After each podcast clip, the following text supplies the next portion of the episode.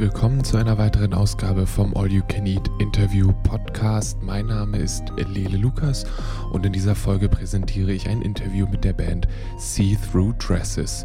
Die haben seit 2017 nichts Neues mehr rausgebracht. Damals kam das Album Horse of the Other World und als ich mit ihnen gesprochen habe, haben sie gerade ihr Debütalbum See-Through Dresses durch die Gegend getourt. Ein wunder wunderschönes Album, eigentlich sehr passend zum aktuellen Wetter.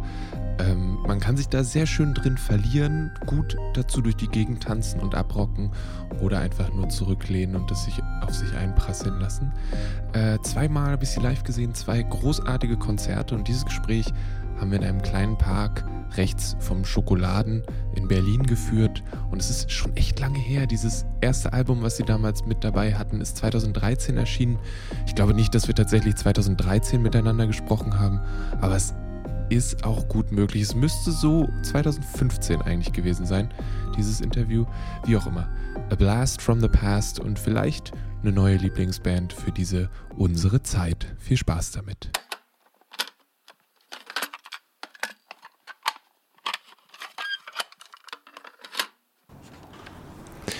All right. I'm gonna test this. You, you are you? Did you arrive today? Did you fly in today, or did you we fly uh, yesterday? we arrived yesterday. Yeah. Yesterday. Yep. Yesterday we got in what like 3:30 I think. Yeah, three thirty. 3:30 and um, took a taxi to the venue. And uh, yeah, it's nice. It was easy. It was a, a very easy travel experience. Everything went pretty much as it was supposed to. No long delays or anything like that. So. Sweet. Did you expect anything else? Did you reckon with the worst, or were you just very optimistic going into this? I mean, losing your guitars, I think, would Yeah. be the the main worst thing. But Yeah. that's probably about all I imagined was I think we had a healthy pessimism. yeah, you know. trust in the airlines. not like not super negative, but you know we weren't expecting everything to be like completely okay. Huh. But it all was. So Did you hear any horror stories before? Did you go asking around what other bands experienced or anything like that? um no, no, not so much. We it's probably best not to. Yeah, Just keep your peace of mind so you don't so you don't get these ideas in your head that everything's going to go wrong. No recon at all. No, no, like, hey, you you've been there. What what what's it like? you know, what are the people like? What do you need to know? What are, what shouldn't I do? Oh, maybe a little bit of that, sure. Um, I think, uh, yeah, looking for for anything that might be insulting that we wouldn't think would be insulting overseas, you know. Uh, I, we talked about tipping earlier. I suppose tipping in American culture is a very common thing, and it's um, often appropriate to tip generously. You know, sometimes 20 to 25 percent or more if the service is very good and uh, so we were kind of looking at the internet to see what was appropriate in Yeah. different countries.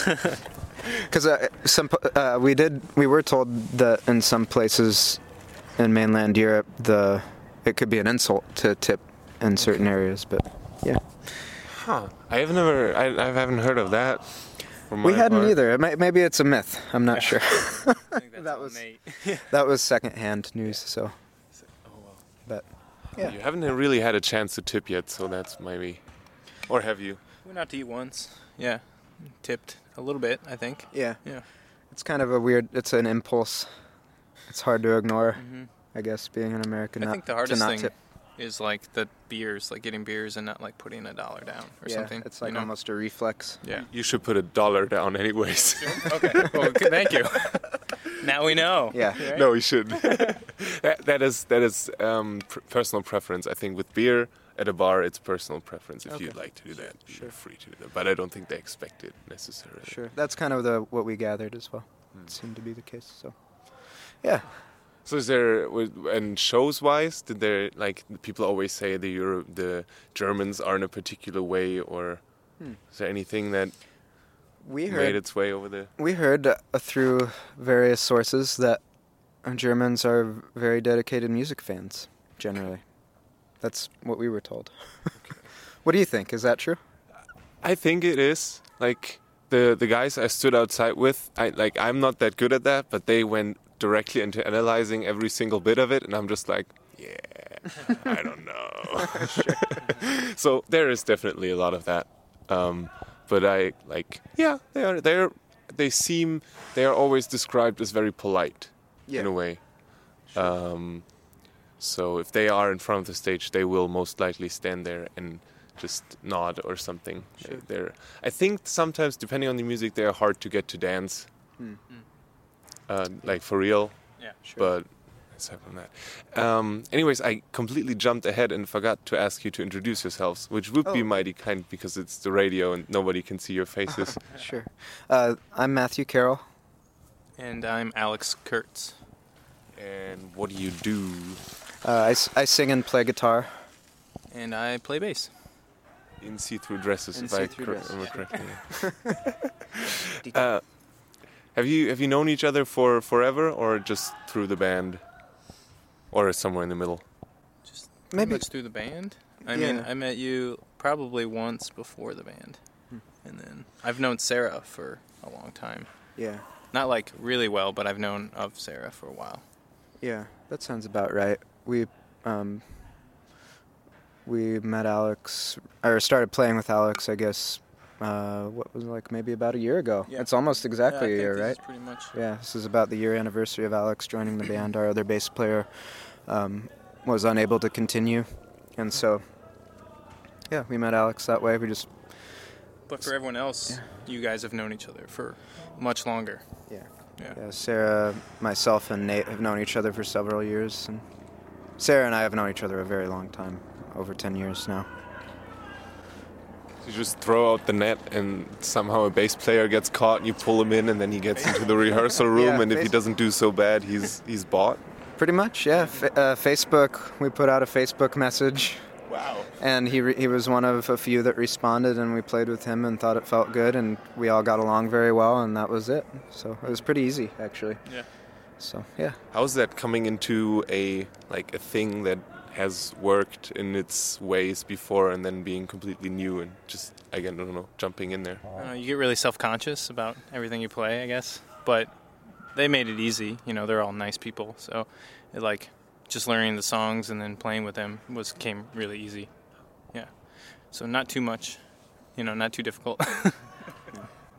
we knew we knew we were asking a lot of him when he joined because he actually joined about I don't know maybe a few weeks before we went on a about a month long tour, and at that point we had the album out, so we had to learn those songs, and then he also had to learn probably like six more that we hadn't recorded yet, and he did very well.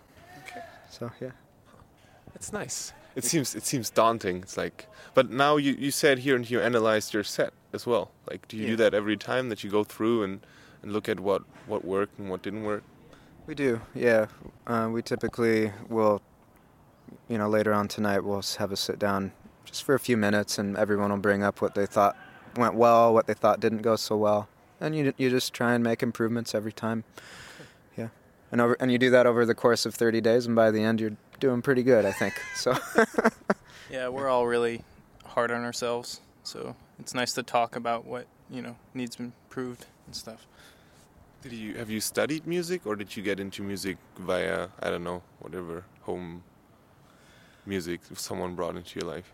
Um, when I was uh, younger, you know, maybe seven or eight years old, um, my uh, my dad used to play guitar upstairs, and he used to uh, encourage us to pick it up.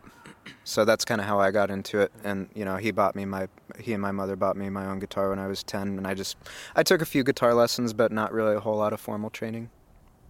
Yeah, I, uh, my cousin showed me how to play guitar, and then I eventually got one for Christmas, and then that was it. Yeah, So you're not a native bass player. I'm not. No, um, I've only been playing bass since I've been with these guys, so about a year. Yeah, So you lied when you said. I'm the bass, bass player in See Through Dresses, but yeah, originally a guitar player. Yeah. nice. I, I- yeah, I I started out like I played bass years and years ago. I wasn't never good at the practicing part, which kind of puts a roadblock in front of everything else. Yeah. Um, but I was always jealous of the people who played guitar by like a campfire and they they could play something everyone would recognize it and you sit Oh, there and you'd have a bass you could play Seven Nation Army and that would be the only thing anyone would ever recognize Which you know is really fun too because most of the time you can play that on a guitar and not Yeah. a lot of people know diff- know the difference anyway. So you're good either way. sucks though I've been in that world. Check this out. Dum, dum, dum, dum, dum, dum. Yeah, that's really fun. Um, Nate, however, Nate has studied uh, uh, percussion for Okay. for several years and is uh, uh, definitely more in the formally trained world. But he's also always adventurous and going off on his own to learn new things too. And Sarah, I think, is more like uh, more like Alex and I in that she picked it up kind of on her own with the help of some others along the way. But does that influence the your music making like I mean the way that you haven't had formal training maybe that you're more do you, do you go very exact or do you mostly go by stomach and what sounds nice I think maybe it's a little bit of both. Um, Nate Nate is uh, very jazz oriented, and so I think he has a lot of those improvisational skills on the drum set that lead to really fun, spontaneous moments. And that's about all I do. I'm not very exact at all, but uh, I think definitely we we strive for somewhere in the middle. Um, you know, you want it to be as precise as it can be, but you also don't want to just stand on stage as though you're rehearsing something in front of people, okay and it has to all be exactly perfect. We try to we try to blend a good entertainment value with with the precision. How do you how do you write the songs then do you do you write the lyrics as well or is Yep. that more of a combined process Sarah and I li- write all the lyrics, but mostly separately. okay Yeah, she usually has her own songwriting process, and I have mine, and then we come together and we'll give each other feedback and things like that. And then, of course, the um, the the whole band always has input if they think something sounds funny, even lyrically. okay They know that they're more than welcome, and it's encouraged for them to say something. how, how is that are those things very personal and how is that for you then when I, I don't know are they personal lyrics or are they I don't know thought up lyricism or something I think they're uh, fairly personal. Okay. Yeah. How's that for you then when they come out with something? Can can you relate to the lyrics as well, or do you just go by what sounds good and then take that? Usually, you know, what sounds good, but um, when I get to know the lyrics, then I can kind of see how personal they are. So, yeah, definitely. I've been listening to our we our recording, or we did record, and I've been listening to our EP over and over, so I've gotten to know those songs really well, and I can kind of see how personal they can be.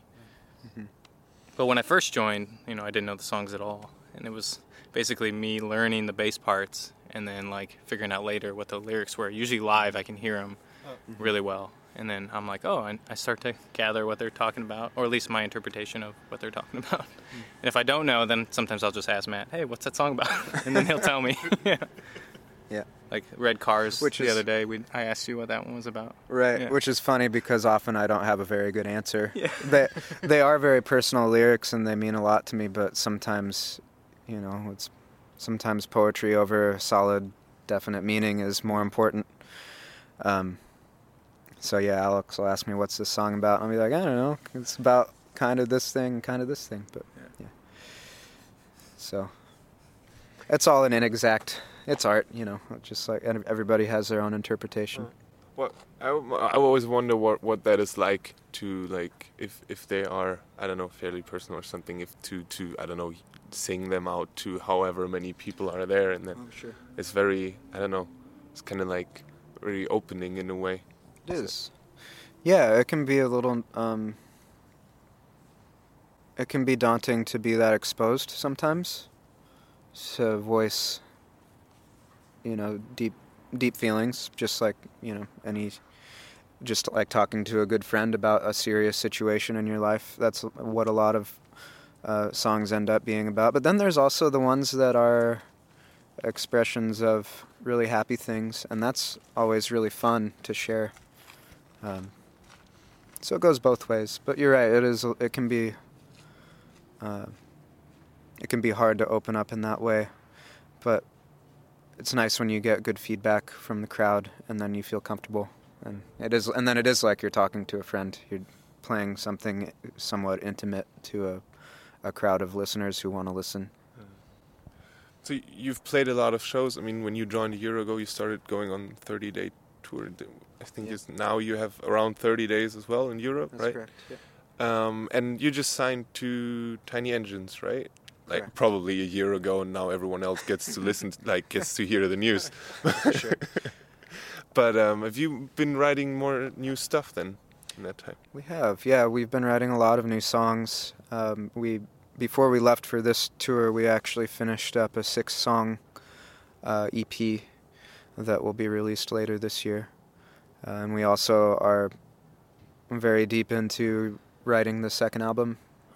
So we've got a lot coming out soon, and I hope we can get it out quickly. We've been hearing lots of horror stories. Speaking of horror stories, like from earlier, um, in the vinyl world, about turnaround times being very difficult these days. Some oh, people, some people waiting up to you know seven months for for a recording to come back to them. But how why is vinyl so important? Like because I mean it's it's nowadays it's, it's you, you can basically, I mean, you can put out your album on Bandcamp and then it's there, and then you can put a price on it, and everyone sure. can have it. And that vinyl thing kind of puts a, if if you are so, puts a gate on that. Yeah, that's true. Uh, why is vinyl important to you?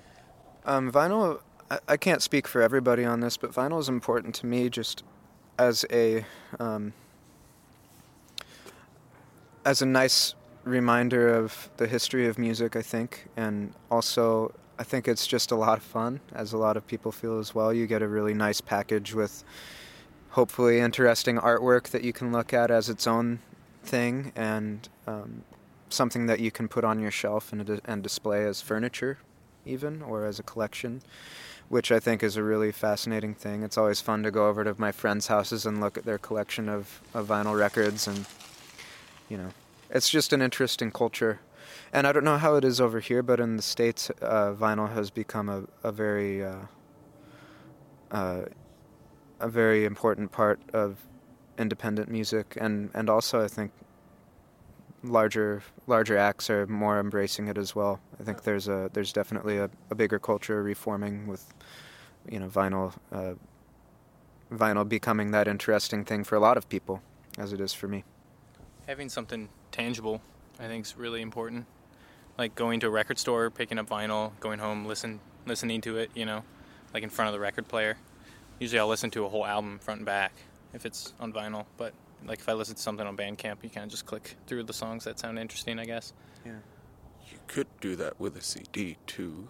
That is true. It's another one of those you plug in and I don't know. There's something about flipping a record when it gets done. There's a know? ritual to it. Yeah, yeah, definitely. There's looking at the artwork, all that stuff. Yeah. I think there's something interesting to the the pacing of listening to a, a vinyl record. Um, you know, depending on on how fast it's spinning. You know, if it's a full length at 45 RPMs, in some cases you have to change the record very regularly, and it's hard to. It's it's not as easy to get distracted. I feel like for me anyway, it's more of a of a thing where I sit down and I'm specifically listening to this music rather than sometimes I put on a CD and if it's a long CD, it's really easy to go off and do something else as it's still playing. Hmm. Rather than you know, if the thir- after the third song, no more sound is happening, I go back and I have to flip the record to keep going. Depends on what you listen to the music for in that moment, I guess. Yeah, definitely. That's oh, true. So much for the lights. That's all right. um, stars now. Because I, I, don't know. I always I, I love the CD for for being able to make the mix CDs. Oh sure. Yeah. Um, I just wish that car CD players would accept burned CDs and wouldn't make a mess of them. sure, that can be a little tricky sometimes, right? It sucks. Yeah. so as I said, the the guys I was sitting around with, they they uh, know their stuff, and they talked about your music being kind of like OC California. Like, is that a thing that that has ever said about it before, or is that a completely new thing? Uh, I'm I'm assuming that they maybe were talking about some bands such as like Dinosaur Jr. or things like that. Maybe could be. I'm not sure. I'm not sure either. I'm just. Um, I laying the message. yeah, yeah. if that's what they're speaking of, we've definitely heard some things like that. Uh, I think that there's a lot of uh, bands from the West Coast that we've definitely taken a lot of influence from. Um, a lot of sub pop bands have always been major. Fa- uh, we've always been major fans of, Mm. uh, which is a wonderful label on the West Coast. Um, for example, Colleen Green right now is associated with Sub Pop, and she is making some of the my favorite music around, definitely. So maybe that's what they're hearing. I don't, I'm not sure.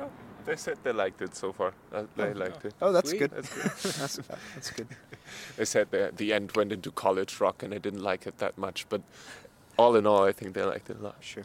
I liked it too, but I can't put fine names on it. I hope that's all right. That's okay. Do you even care about that? Like how how important is that that reception, and maybe also what I mean? Do you have a thing that you want to get out there, Hmm. and maybe what you would like to get back, or is that getting back doesn't matter because everyone makes their own thing out of it? Oh, I think it is important. Uh, as a, in, in some ways, it's important. In other ways, you al- there are times when you have fans or or listeners that will talk to you about things that maybe don't really add up in your mind, and you just have to sort of pick and choose which feedback is helpful and which feedback is not. Um, I've always been a very uh, it's it's always been very hard for me to to listen to feedback from fans, but it's a good thing. I understand that it is a good thing and that it opens my mind to things that I haven't considered before uh, within within the music. For example, the end of the set, I I maybe never would have thought was exactly college rock tonight, but maybe it is. Maybe I, I. I suppose I can hear that with uh, Yeah. with when summer ends if I think about it in those terms. I could get, I could see it. Yeah, Yeah, a little bit. sure. I don't know. We get a lot of that in the United States too. A lot Mhm. of people come up and tell us what they think we sound like. Yeah. I think that's good. Like, you know, it means people are actually listening. Yeah. Right? Yeah. Yeah, if you've caught somebody's attention long enough for them to even make a comparison such as that, I guess you're that's a good sign. And uh, yeah, we always do value the feedback, whether it's helpful or not helpful. Okay. You're gonna be back in Berlin in June, late June. Is that correct? The That's Monarch. correct. Yeah. Early June. Early June. Yeah, because we leave the seventh. Oh yeah, you're right. So- Yeah, it's early June. Yep. So June June's uh, Sixth. sixth, I yeah. believe. Yeah. Alright. Do you have a bucket list of things you want to do in Europe while you're there? Or There are a lot of things we would love to do. I hope that we have time. I would love to um, to see uh, various museums and I don't know, just seeing all of the all of the cities is just a treat too. We got to walk around Berlin for you know maybe an hour or two earlier, and it was just so beautiful and, and really fun. Um, yeah, did I forget anything? I don't know. That's a funny question. Yeah. um, I probably forgot a lot of things. Oh, that, that I, I this, sorry, I, I can't tell you what you forgot. Sure. yeah, yeah. don't No, think I, I feel Yeah. um, I feel that this first night was just very fun, and, and the crowd tonight was very welcoming, and I hope we can go back to the club now and hang out and meet some people. We don't know anybody here. Yeah. we had a good time hanging out with Levitations earlier, the hmm Cool. the band that played with us. Yeah, They're very just nice. very sweet. We ate some pizza and hung out and had a couple beers. It was good. Yeah. Cool. Is there a date for the for the tiny engine? EP? Um, not yet. Uh, Okay. We're not we're not exactly sure. We can say it's probably in the fall. All right. But as far as an exact release date, that's undetermined. All right. Sweet. It all depends on the vinyl, right? Yeah. Exactly. Yeah. All right. Thank you then. Yeah. Thank you. Yeah,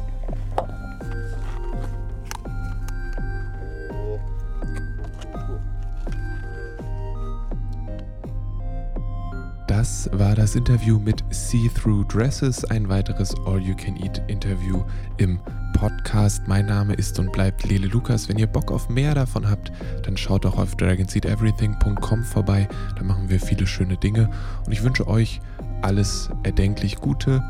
Wascht euch die Hände. Wenn ihr ein bisschen Geld übrig habt, kauft euch ein bisschen Musik. Menschen freuen sich. Alles Gute. Bis bald. Mehr findet ihr auf dragonseateverything.com oder auf facebook.com slash dragonseateverything.